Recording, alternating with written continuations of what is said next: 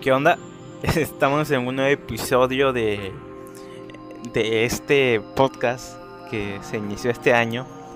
Y bueno, desde, desde hace cuánto, Camilo? Casi un año parece, no me acuerdo, pero no me acuerdo muy bien.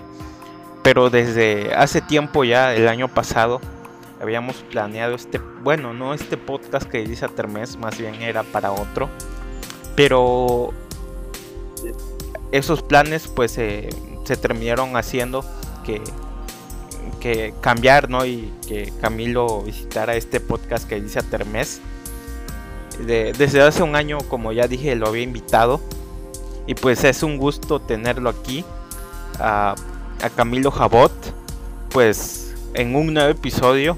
Con, de hecho, con otro, con otro invitado de, de la misma ciudad de Villahermosa, el segundo que tenemos aquí. Es un invitadazo definitivamente. ¿Qué tal Camilo? ¿Cómo estás?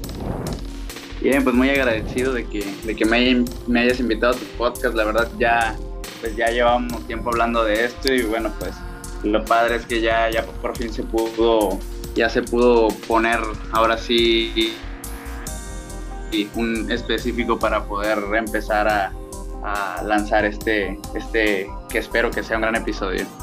Sí, sí, definitivamente, como, como ya había dicho yo, ya hace, ya hace casi un año, aproximadamente cuando, bueno, cuando empezó la pandemia por ahí, recuerdo, no sé si me equivoque, uh, contacté con Camilo porque uh, de hecho veía que era un chico muy activo en mi escuela, que estudiaba bueno, estudiaba, yo sigo estudiando en el plantel 28 y vi que vi que daba conferencias, ¿no? Y es muy interesante ver toda su toda su trayectoria y todo lo que lo poco o mucho que ha hecho, porque ciertamente es algo esto es algo que yo digo de igual forma, no hemos llegado aún al nivel que queremos llegar. Aún estamos, bueno, definitivamente estamos jóvenes, tanto yo como tú, pero definitivamente tanto tú como yo hemos tenido muchos planes, hemos llevado a cabo muchas cosas y de eso es lo que vamos a hablar el día de hoy definitivamente. Primero que nada, para empezar este, este formato más de entrevista, ah, pues dinos cómo, cómo te defines a, a tu persona. Bueno, eh, pues yo creo, eh, yo, vamos a suponer que eh, si me pidieras una palabra con la cual definirme, yo creo que elegiría este, persistente. Así que creo que con eso, con eso me defino con la persistencia.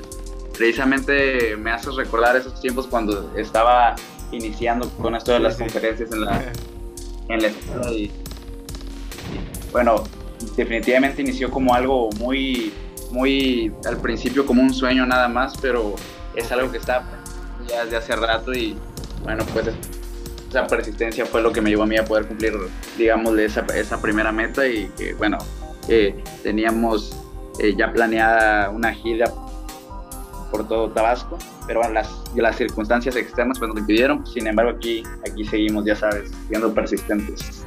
Sí, la verdad que qué mal plan por, por la pandemia, ah, porque definitivamente nos echó a perder muchos planes, pero como tú dices, no hay que ser persistentes y hay que ser consistentes ¿no? en lo que haces, seguir invirtiendo tiempo y más que nada muchas personas aprovecharon esta misma pandemia para aprender mucho.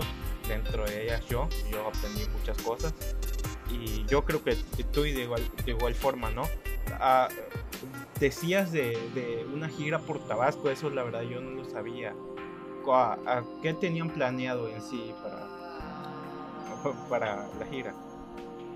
Bueno, pues fíjate que para empezar nosotros desde hace, teníamos ya un tiempo creando una marca personal. De hecho, mi compañero Arvin Villalobos, que, que fue con quien hice la, la conferencia, en, en, primera instancia nosotros íbamos a hacer la conferencia eh, nada más para la preparatoria y de era para, este, para poner como a, prueba y error cómo seríamos nosotros dentro de una conferencia y fue la primera vez que dimos una conferencia masiva. Sin embargo, nosotros eh, agarramos y fuimos con los, con los altos mandos, por así decirlo, de la escuela y les presentamos eh, la conferencia. Entonces, eh, teníamos planeado que para, la, las prepara para todas las preparatorias alrededor de, primero por Centro, luego por Nacajuca y así, irnos por todos los municipios, darles la, las conferencias que nosotros estamos haciendo, estábamos haciendo en ese entonces. Entonces, habíamos planeado ya una gira, de hecho, eran dos funciones eh, por turno en cada bachiller. Sin embargo, pues tú sabes, las circunstancias externas se lo impidieron, pero pues ahí, ahí ese era el plan y de hecho ese sigue siendo el plan cuando termine la pandemia, porque esto no es algo que hayamos dejado. Realmente empezamos a, a hacer un stand-by con la marca personal para así poder nosotros posicionar bien las ideas y, posicionar bien también lo que son los nuevos métodos de, aprendizaje y, los nuevos conocimientos para poder así adaptarlos a, la gente, porque más que todo esto es para la gente, más que para nosotros es, compartir este conocimiento y esta información para la gente. Sí, como todo, ¿no? Tienes que aportar valor en, en el área en donde estás y pues es muy interesante de hecho de hecho nosotros de igual forma teníamos planeado el podcast de, de Young Founders que es en el que va a estar Camilo hablándonos sobre sobre la educación ah, teníamos planeado un, plan presencial y, y muchas veces las circunstancias externas o lo que pasa en el mundo en general no, no se adapta a tus ideas y tú te tienes que adaptar a lo que, a lo que sucede, porque si no, pues al final no vas a hacer nada. Y es, es, un, es un gusto que, que hagan ese tipo de proyectos. Y de igual forma, ¿no?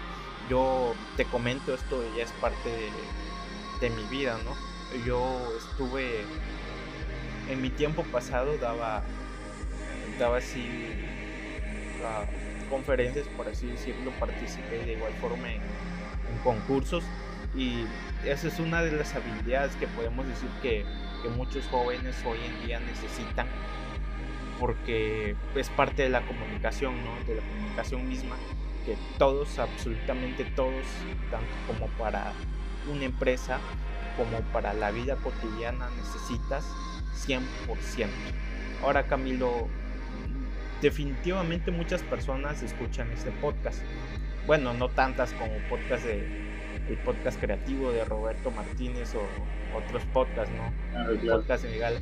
Pero ah, hay una audiencia sostenible que escucha los días, todos los días, bueno, no todos los días, pero cuando cada vez se sube podcast escuchan.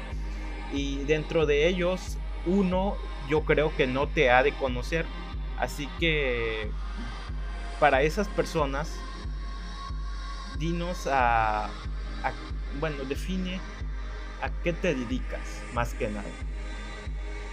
Bueno, no. vamos a decir que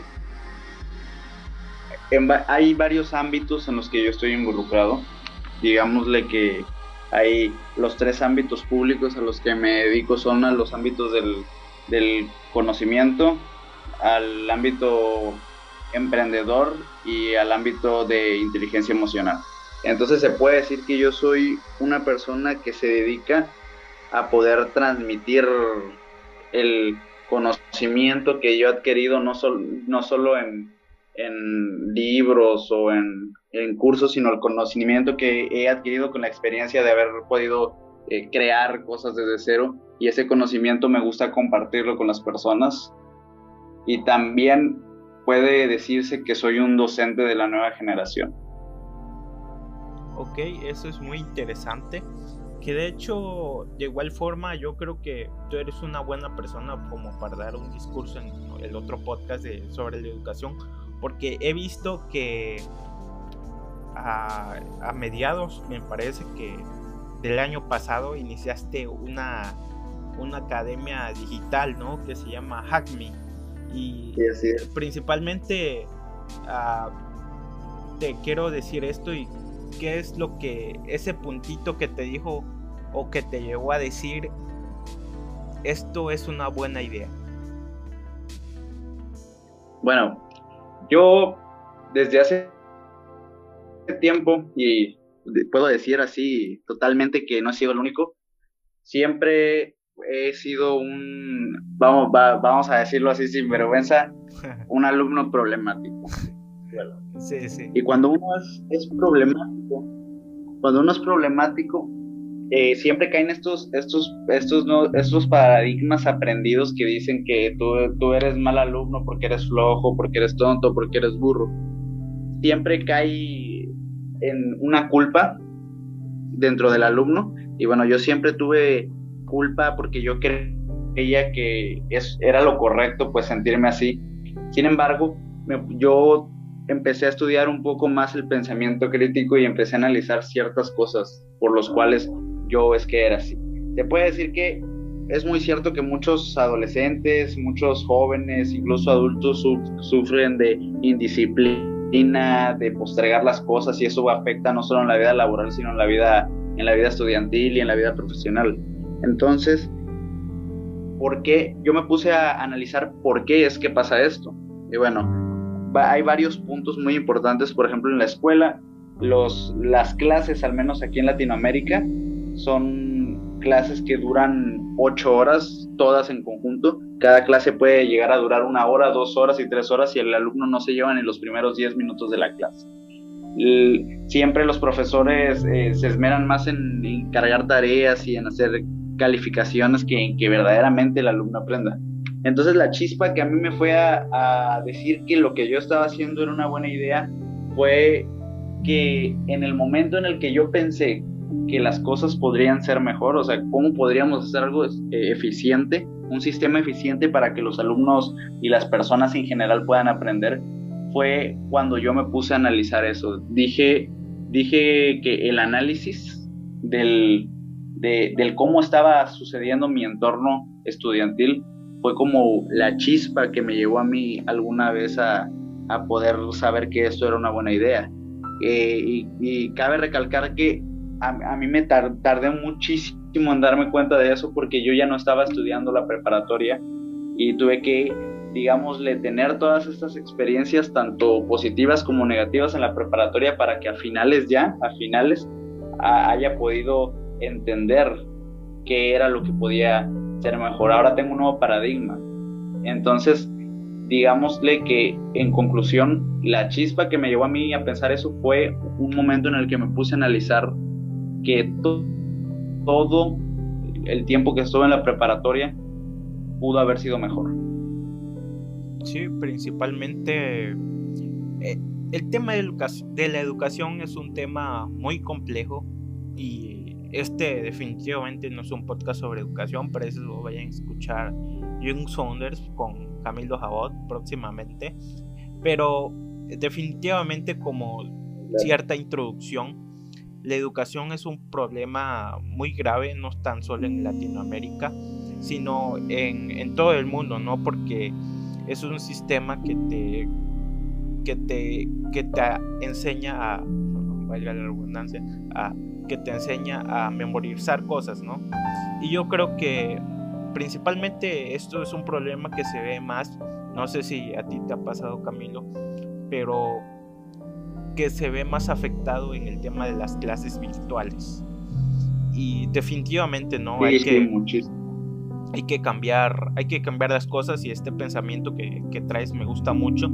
El hecho de que y si se puede hacer mejor es el que es el pensamiento que yo creo que nos puede llevar hasta a un siguiente nivel como humanidad el y si se puede hacer mejor es ese pensamiento que, que va a exponenciar a, a, toda la persona que, que cree o que quiera hacer algo por, por este mundo.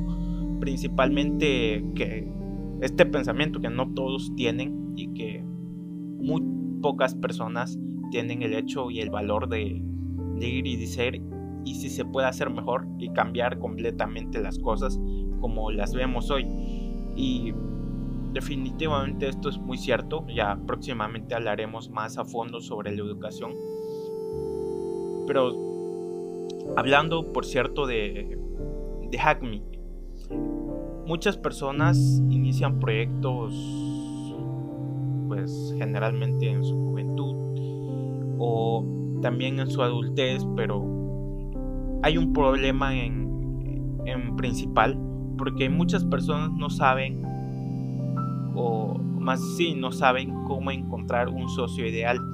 Y yo yo he checado no y tienes a, a tu a Alvin que, que no, te, no he tenido el gusto de, de hablar con él pero es ah, lo, cuando estaba en la preparatoria no vi que era muy dinámico y definitivamente es un, alguien que, que sabe lo que, lo que se hace no ah, pero dinos cómo, cómo encontraste el socio ideal para, para Hackney. Ok, vale, bueno.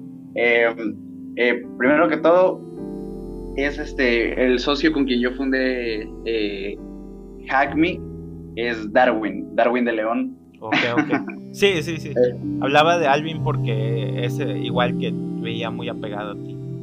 Sí, sí, sí. De hecho, te pasa lo que le pasa a mucha gente, le dice le dice Alvin, pero él se llama, se llama Arvin con R. Entonces, este, ah, precisamente. Arvin, oh, ok, ok. Pues un saludo, Arvin. Discúlpame, discúlpame, en serio. sí, sí, bueno, pues mira, el socio ideal no existe, así te lo voy a decir.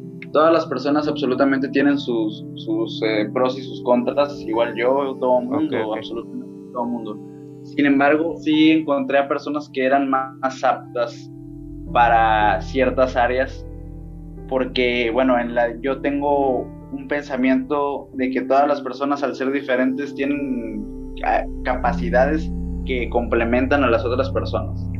Con Darwin, por ejemplo, a diferencia mía, Darwin era un excelente alumno en la preparatoria, literalmente un chico de 9 y 10, bastante inteligente, bastante eh, bastante fuerte al momento de desarrollar habilidades. Él podía, él tiene una intuición muy buena y asimismo era un experto organizando su tiempo.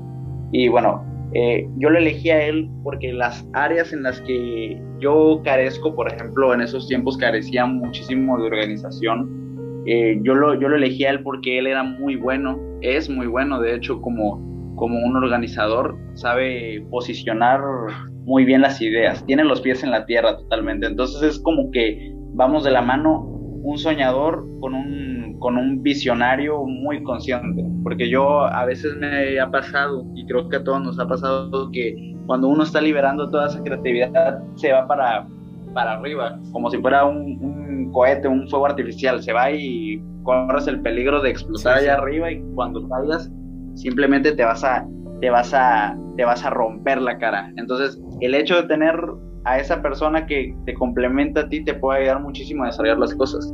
Darwin, por ejemplo, tiene unas cosas bastante buenas dentro de su personalidad que sirven para poder de, desarrollar Hackney. Lo primero que todo es la organización. También la forma en cómo puede posicionar las ideas, la conciencia eh, plena de poder dirigir hacia, hacia dónde vamos. Entonces, fue así como yo decidí, yo pensé en él y dije, bueno, con él quiero hacer esto. De hecho, inicialmente Hackme eh, fue con otro compañero que le mando un saludo y un fuerte abrazo. Sin embargo, se salió del proyecto al principio, entonces, pues, digámosle que como que, como que no, no creyó suficiente. Entonces, este amigo se quedó con la idea, pero yo, yo necesitaba avanzar. Entonces, es por eso que te digo que el socio ideal no existe. Uno, uno cree en ciertas, ciertos aspectos de la otra persona y a lo mejor no pueden ser. Entonces solo se puede probar realmente a un socio cuando estamos trabajando, cuando se está trabajando. Entonces le conté del proyecto a, Darwin y Darwin creyó en él, le gustó muchísimo. De hecho me gustó mucho cómo se ha, cómo se ha aferrado el proyecto, cómo ha proporcionado ideas.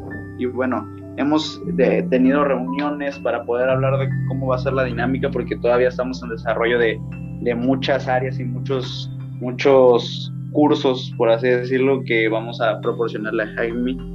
Sin embargo, la persona le eliges cuando ciertas áreas que tú no tienes las, las complementas y con otra persona. Y por ejemplo, con él, él complementaba ciertas áreas que a mí me faltaba pulir y yo tenía muchas áreas que a él le faltaban pulir también. Entonces yo le hablé a él y de hecho lo asigné como CEO de, de Hackme porque sé que él podría hacer un trabajo excelente dirigiendo absolutamente todo. Sin embargo, yo también estoy totalmente trabajando en todo esto, puesto que al final de cuentas yo soy el fundador de, de este proyecto. Entonces, pues yo creo que lo primero que tienes que pensar es en las áreas que tú, que tú sientes que tienes que pulir y buscar a alguien que las tenga ya fuertes para así complementarte. Sin embargo, también ver las, las áreas que esa persona todavía eh, no, no ha pulido bien y en la que tú les puedas complementar. Sí, de hecho, complementar, ¿no? Todo, todo va de parte de una vez, ¿no? Y, de hecho me quedé pensando ah, por por Darwin, ¿no? en serio me da mucha pena. Ah, y Arvin, ah, espero que de igual forma, si escuchan esto, si escuchan este podcast, me encantaría que se pasaran acá un rato en Calliza Tremés. y pues sí, ah, de hecho, muy cierto, ¿no? Hay que buscar a personas que te complementen de igual forma. Esto igual, ah, bueno, de hecho, del día que se está grabando esto, que es 15 de febrero, ayer fue el día del amor y la amistad. Y en cierta manera eh, el complementar parte de eso, ¿no? Parte de, tiene cierta parte de, o se basa también de una parte del amor, ¿no? Que tienes que buscar a aquella persona que, que sientas que te complementa, ¿no? Para así ir conociendo diferentes cuestiones y ir reforzando ciertos, ciertos lazos en la relación, ¿no? También podríamos decir que, que parte de eso. Ahora, tú eres un, inspirador, ¿no? Que siempre querás, bueno, que he conocido el, proyecto de tu marca personal y de Hackme, pero hablando de, de lo primordial de, de antes, cuando estabas, bueno, no sé, cuando, cuando empezaste o te diste esta inspiración de decir, pues voy a crear proyectos o definir tu definir lo que vas a hacer de tu vida, ¿no? ¿Qué te inspiró a crear proyectos por tu cuenta?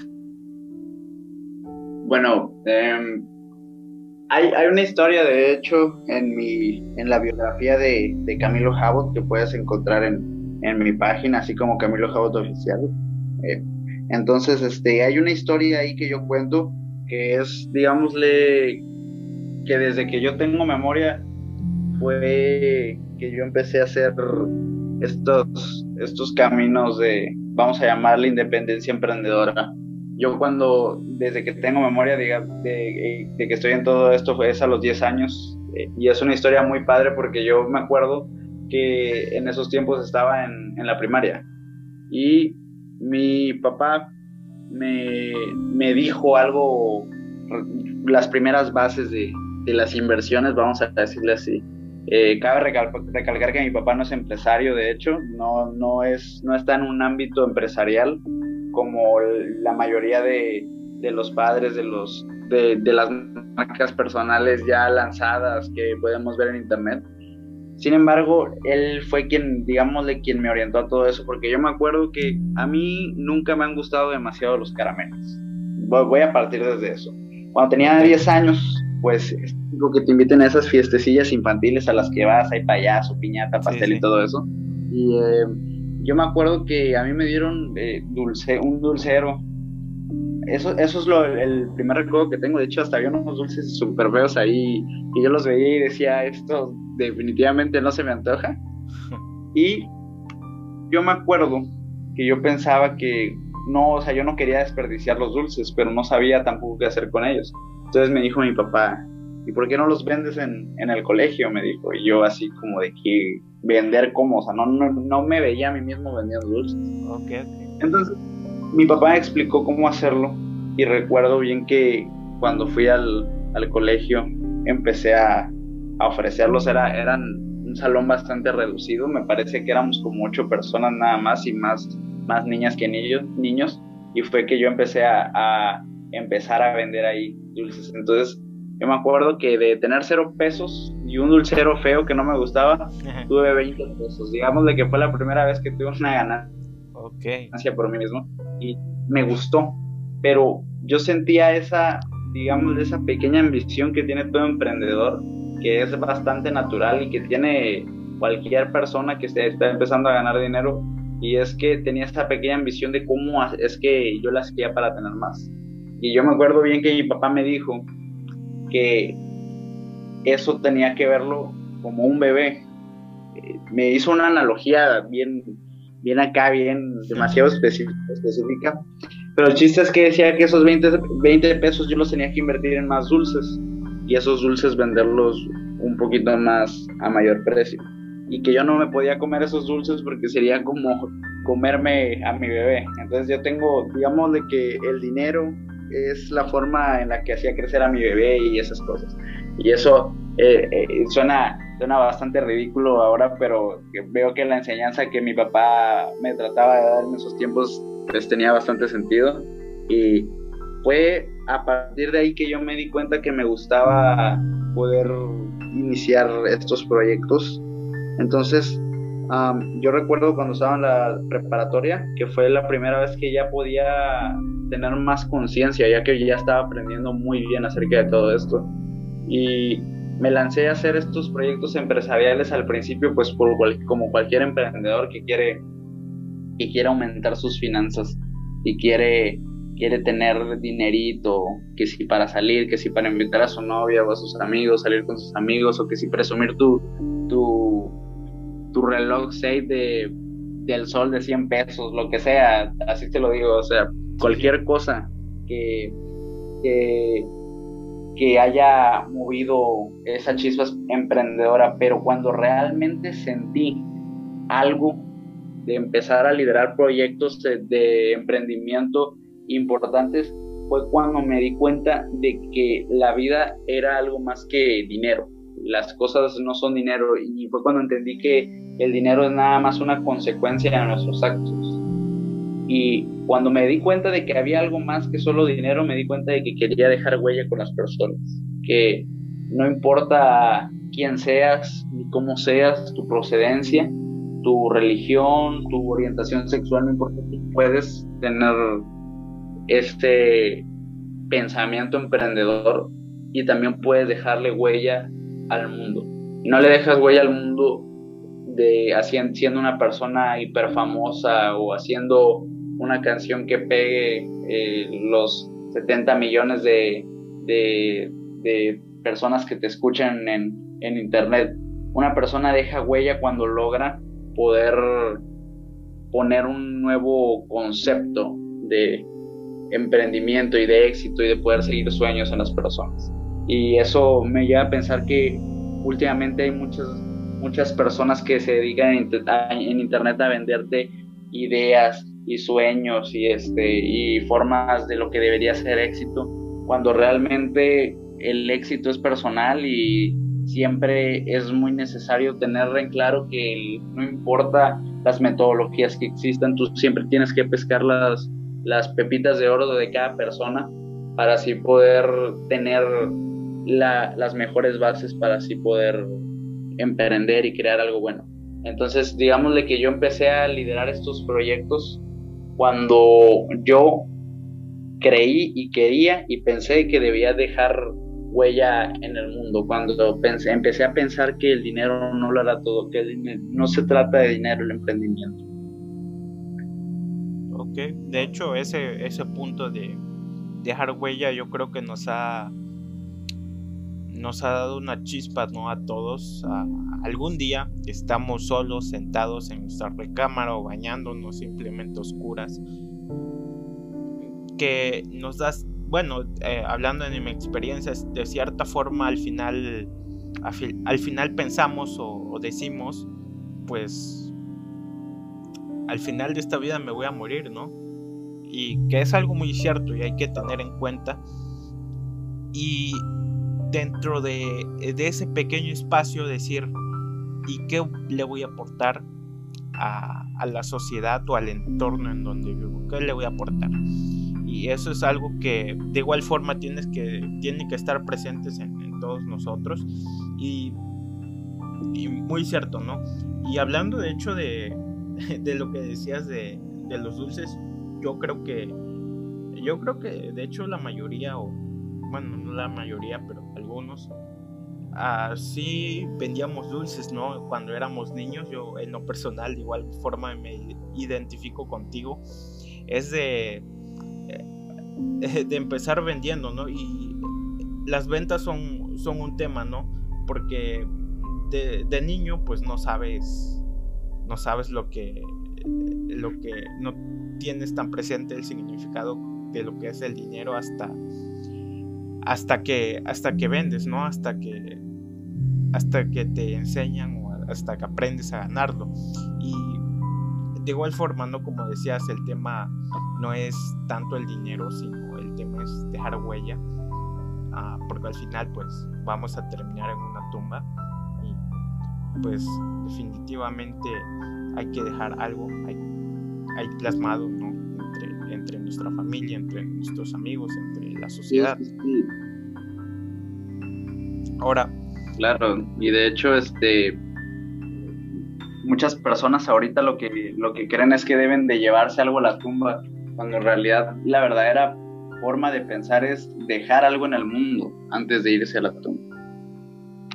Sí, definitivamente dejar, dejar algo que aporte valor a, muchas generaciones que siguen después. Ahora, nos decías que de lo que ahora de lo que te inspiró no a crear proyectos principalmente. Ahora, ¿quiénes son tus influencias? Hablando, bueno, esta es una dinámica que se lo digo a todos los que lo que se viene aquí. ¿Quiénes fueron y quiénes son tus influencias el día de hoy?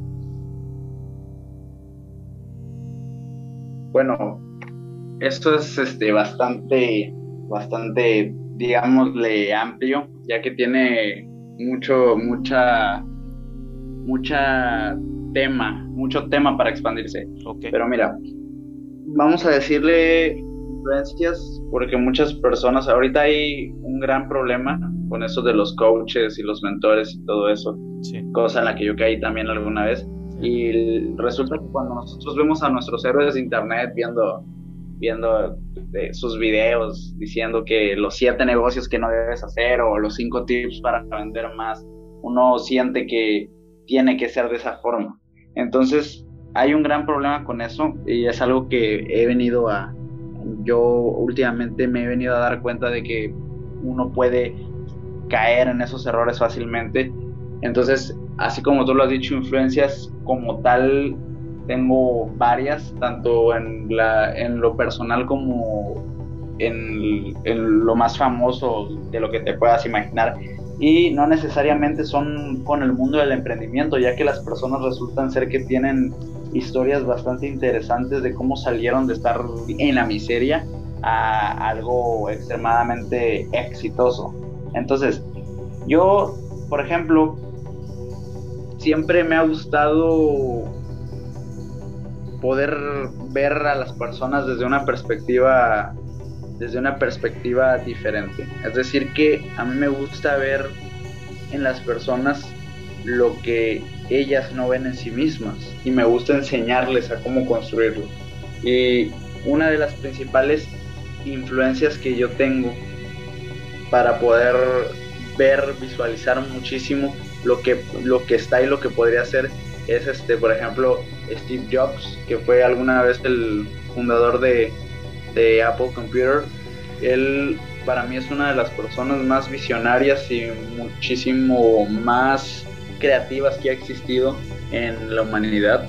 También Bill Gates, que es una persona que tiene una forma de pensar bastante disciplinada y bastante ordenada, se me hace que es algo, es una persona digna de admirar.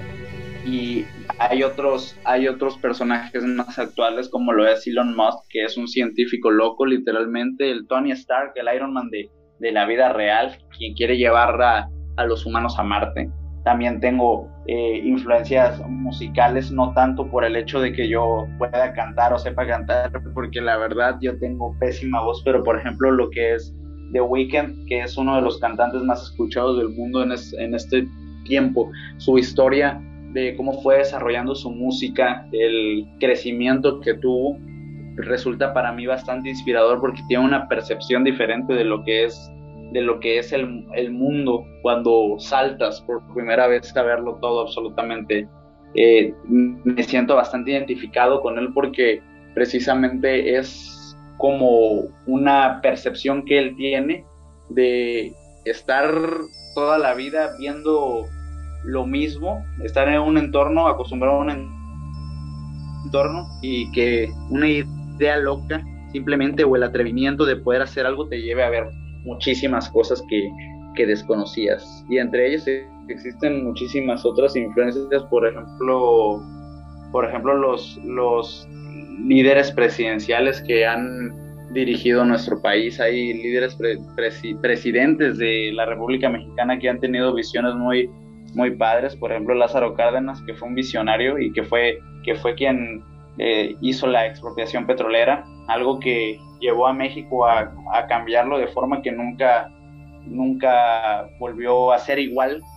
Otros líderes también bastante importantes en los negocios, por ejemplo, de Jürgen Klarich, quien es una persona bastante conocida. Eh, también su, digámosle, el antagonista de su historia, Carlos Muñoz, que es una persona bastante inteligente, aunque a veces le echen más salsa a los tacos de lo que se debe, pero bueno, ahí me resultan bastante inspiradores en, en la vida.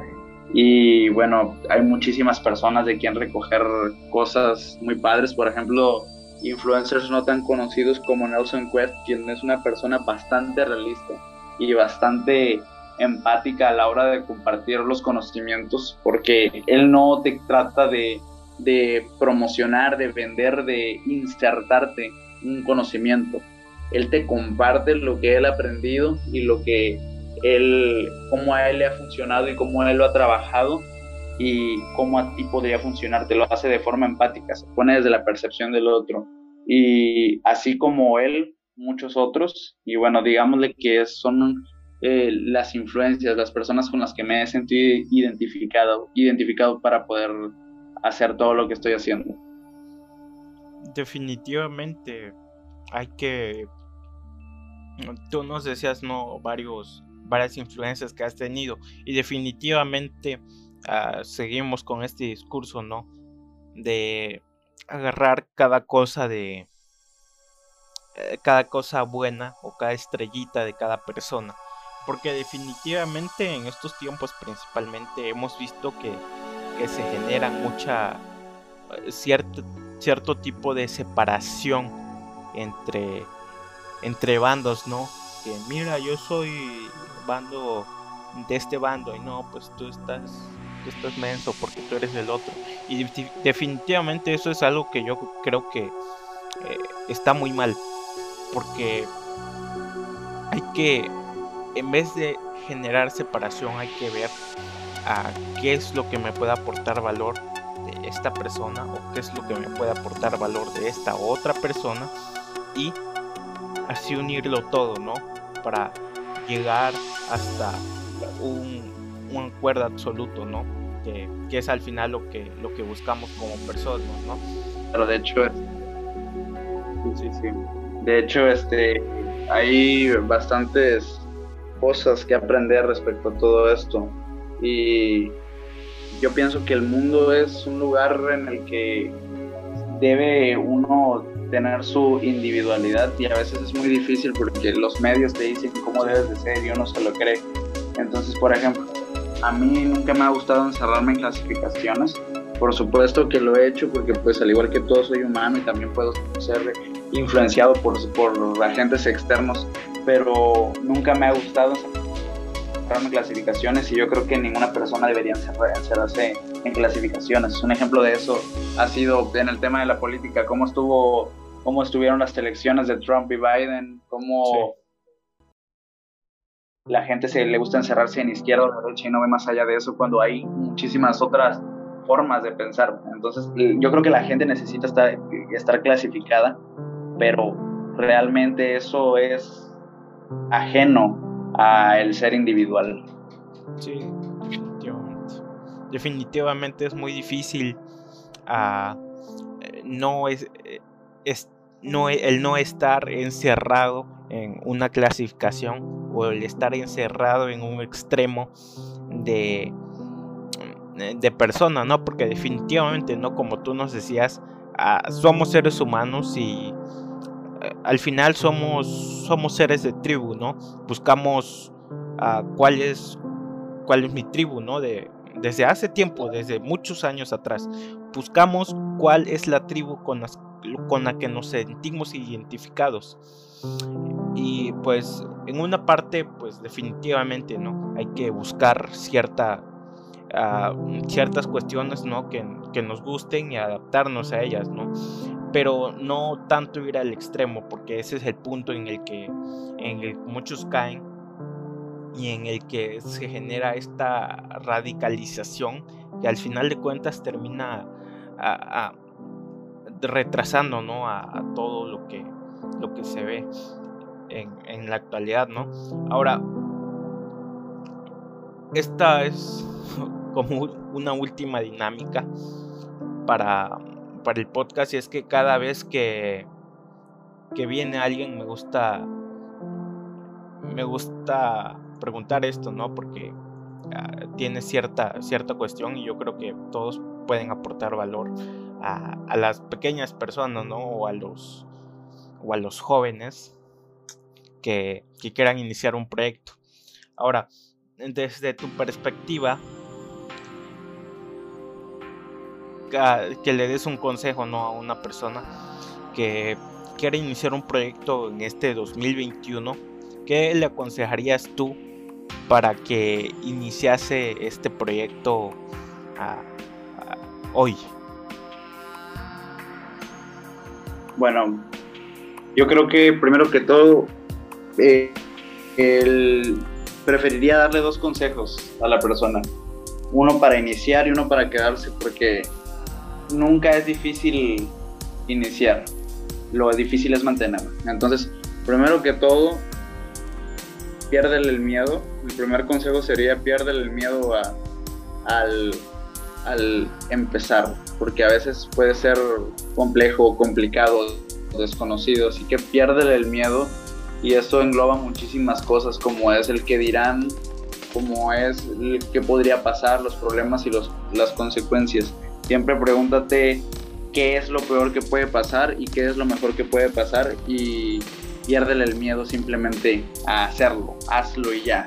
Y el segundo consejo que les daría es quédate, no te rindas, porque hay, va a haber muchísimas veces en las que la vida te va a soltar un golpe y, y va a ser mucho más fácil renunciar y regresar a lo que era antes, pero ponte a pensar que cada vez estás más cerca, por lento o poquito que hayas avanzado, cada vez estás más cerca de lograr tu objetivo, así que cuando más parezca que te debes de retirar, no lo hagas, quédate. Eso, esos serían mis consejos. Ok, ok. Ah, pues muy gratos consejos, ¿no? Simplemente... Eh, y es algo que nos... Uh, muy cierto, ¿no? Hacer las cosas, quitarte el miedo de, hacerlas y mantenerte, porque muchas personas eh, cuando inician algo, uh, el, la mayoría las dejan para, para el lado o para un segundo plano. ¿Por qué? Porque es difícil o porque simplemente no quieren o porque les da flojera. Hay muchos factores en, en, las diferentes personalidades y en diferentes casos, ¿no? Pero definitivamente hay que tener consistencia, como, como aquí mi gran amigo estimado, ¿no? Hay que tener consistencia en todos los proyectos que, que empieces y que no, simplemente no desistas, no, no caigas en este punto y pues muchas gracias en serio Camilo por, por aportar valor a, nuestra audiencia de Galicia Termes. Ah, es, es grato platicar contigo y ah, pues muchas gracias definitivamente ustedes ya Este es el episodio, bueno, de hecho no lo conté al principio, este es el episodio número 5. Faltan otros 5 para llegar a final de temporada. Esperemos llegar ¿no? al episodio y bueno, poder grabar otro, otro episodio, quizás sea en esta temporada o en, en la segunda de, del podcast, ¿no? Muy, muchas gracias por estar aquí, Camilo. Muchas gracias a ustedes por estar, por seguir aquí escuchando simplemente a mí, a las personas, los invitados que traiga. Muchas gracias. Escúchanos en, pues estás escuchando, pues en Spotify, también estamos en, en Google Podcast. Próximamente en YouTube se subirán todos los episodios. Y muchas gracias a ustedes, muchas gracias otra una vez más Camilo y nos vemos en una siguiente misión con muchas más ganas y energía un día más. Hasta luego. Hasta luego, muchísimas gracias a todos.